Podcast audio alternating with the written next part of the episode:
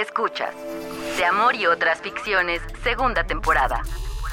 Un podcast de Ibero 2.cloud, canal digital de la estación de radio Ibero 90.9. Hola, ¿qué tal? Soy Noemí. Yo soy Paola y en este último episodio de la segunda temporada de De Amor y otras ficciones vamos a hablar de Existimos porque resistimos. ¿A qué se refiere eso, Noemí? Gracias, Pau. Sí, pues mira, alude a que si las mujeres seguimos en pie es porque hemos creado redes de apoyo que nos permiten seguir existiendo. ¿Esto qué quiere decir? Que sostenemos nuestra vida desde el cuidado mutuo.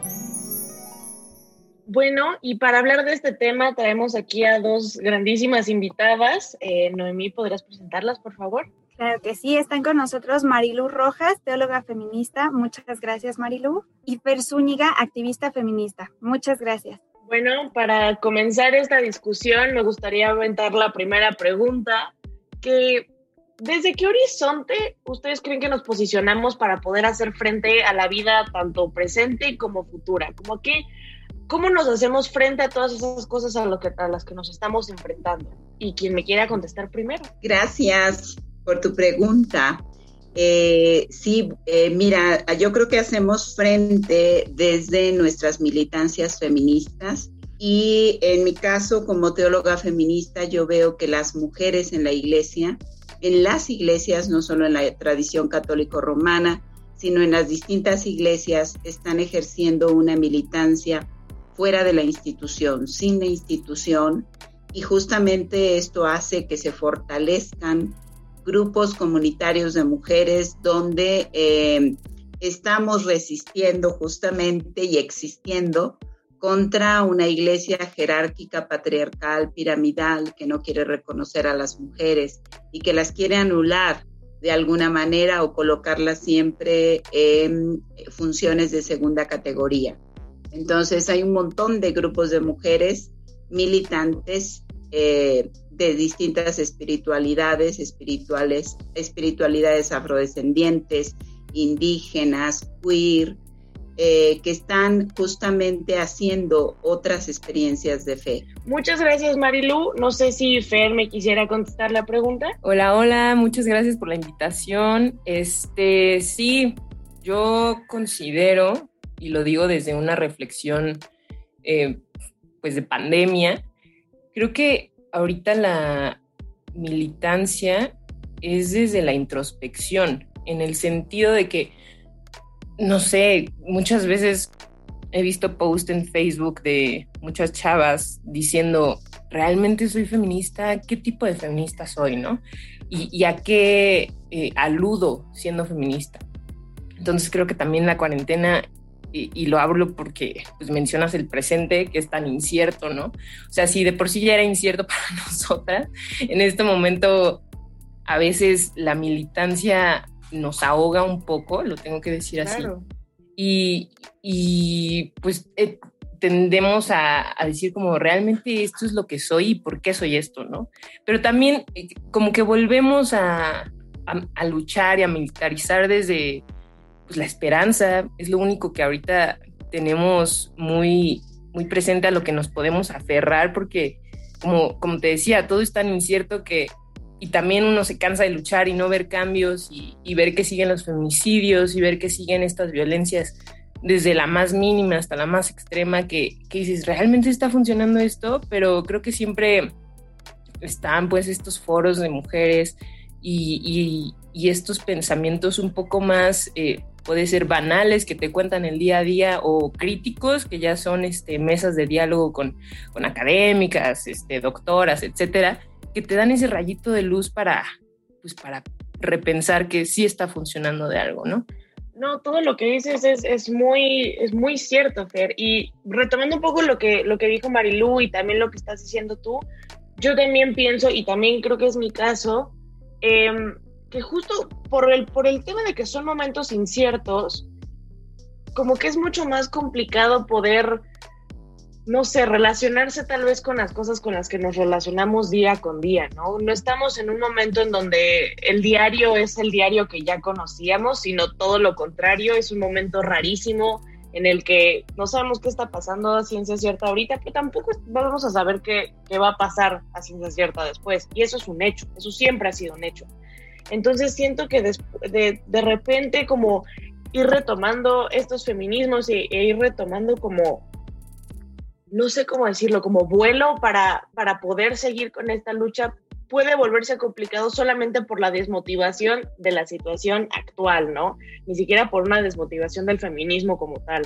Pero me gusta pensar que solamente es como un bache, un bache fácil de superar y que nada, es solamente como agarrar un poquito de impulso como para seguir con esta lucha y, y, seguir entendiéndonos desde dónde estamos y hacia dónde vamos y hacia dónde vamos como un colectivo.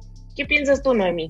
Sí, es Pau, coincido mucho con todas ustedes y retomando pues esto que mencionan, ¿no? que estamos en un panorama eh, muy difícil, a veces parece de una violencia arrasadora, eh, a veces una violencia que no logramos inteligir del todo, eh, torturas que nos parecen, no sé, que, que, no tienen sentido, ¿no?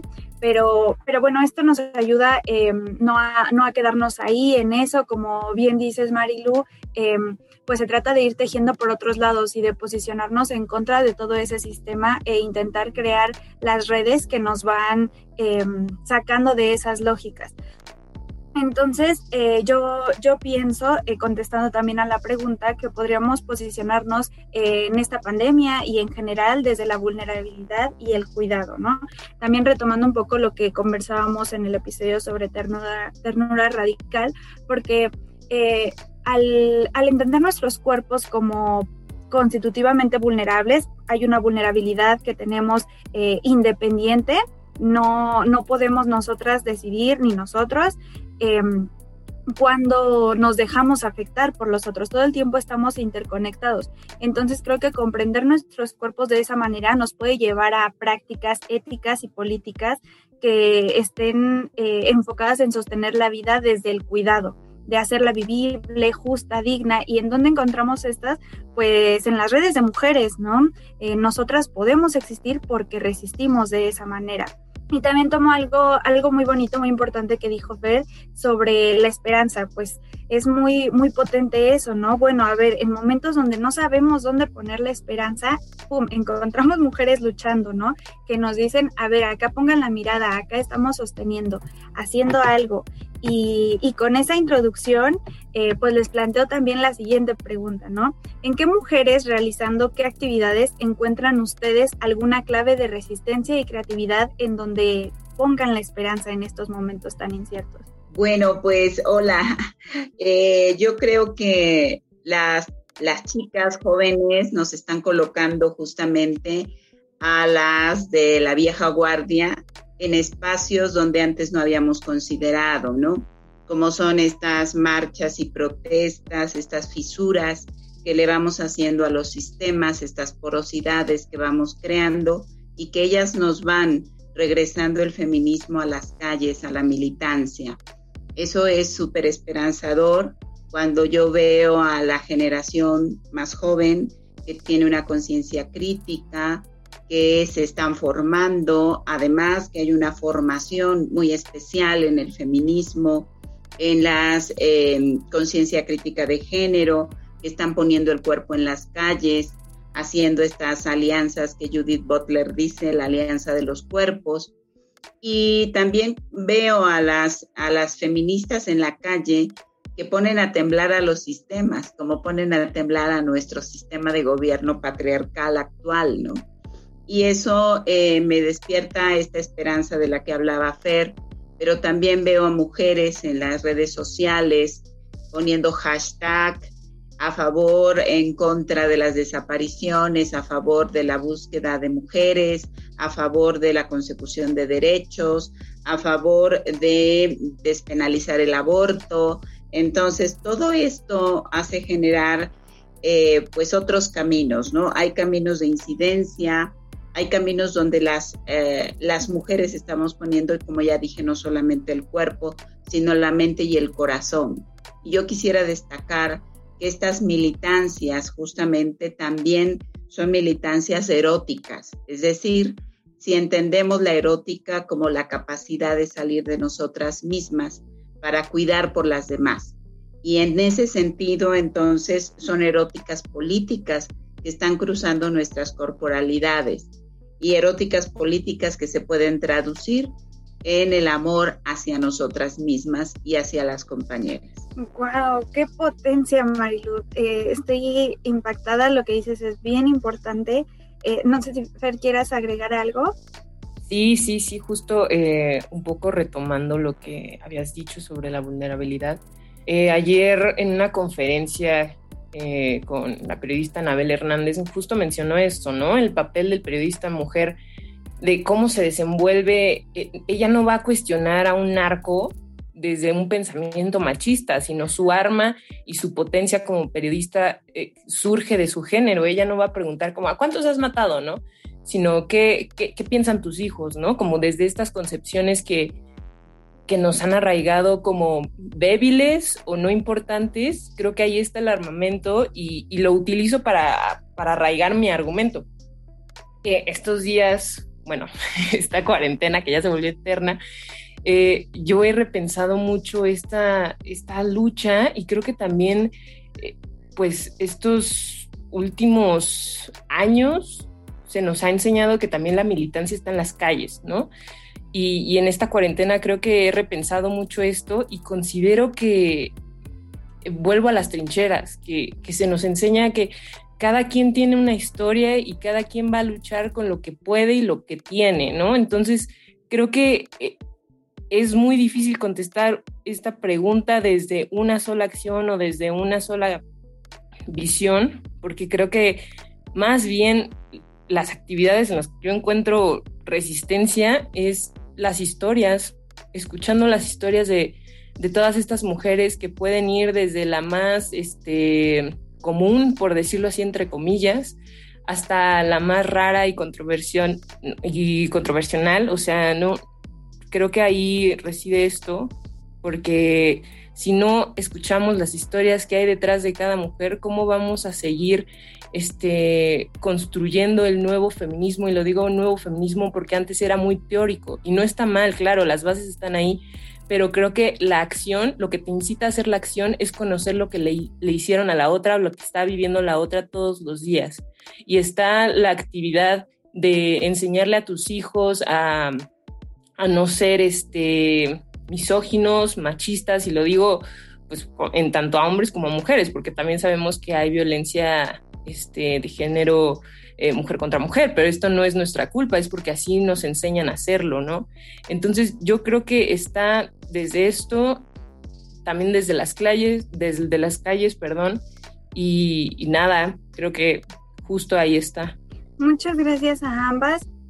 Eh, ay, nos quedamos con un, un, buen de claves que han proporcionado sobre eh, cómo reconstruir el tejido común desde esta masividad que, mencionas, Marilu, eh, esta organización em, casi sin, sin, planearlo, sin pensarlo, sale muy espontánea, pero es la manera en la que las mujeres acuerpamos. Y como bien lo dices, Fer, desde la propia historia. Parece que, aquí vamos viendo eh, diferentes formas en el que em, estamos reconstruyendo el tejido común, haciendo y creando espacios que nos potencian, que llenan de vida y que ayudan a ir navegando entre estos panoramas que a veces se ven tan difíciles desde nuestros haceres. Eh, pues bueno, que, este episodio también sirva para invitarles a quienes nos escuchan a dirigir sus energías y sus formas de hacer a, a estas maneras reivindicativas para transformar y cuidar lo común. Muchas gracias, Fer. Muchísimas gracias, Marilu. Gracias a ustedes, chicas. Gracias a ustedes, chicas, por la invitación y gracias al espacio. Qué bonito escuchar a mujeres tan diferentes, todas entre sí, pero que a la vez, una vez más, encontramos una forma más de crear redes. Y no se olviden de darse una vuelta por el Observatorio de Género y Juventud en www.géneroyjuventud.ibero.mx para obtener más información sobre estos temas. Yo soy Paola y esto es De Amor y otras ficciones. De Amor y otras ficciones es un podcast de Ibero2.cloud, canal digital de la estación de radio Ibero 90.9. Agradecemos en la producción a Julio César Lanzagorta, Daniel Maldonado y Uriel Rodríguez. En los podcasts de Ibero.2 hay una tormenta de ideas. Amamos, imaginamos debatimos e intenseamos con todo. Tiene onda, frecuencia disruptiva y de amor y otras ficciones, segunda, temporada. Personas complejas, objetos simples. Producto rock. Escucha nuestras producciones en plataformas de audio y en nuestro sitio ibero2.cloud. Ibero.2. Música para pensar.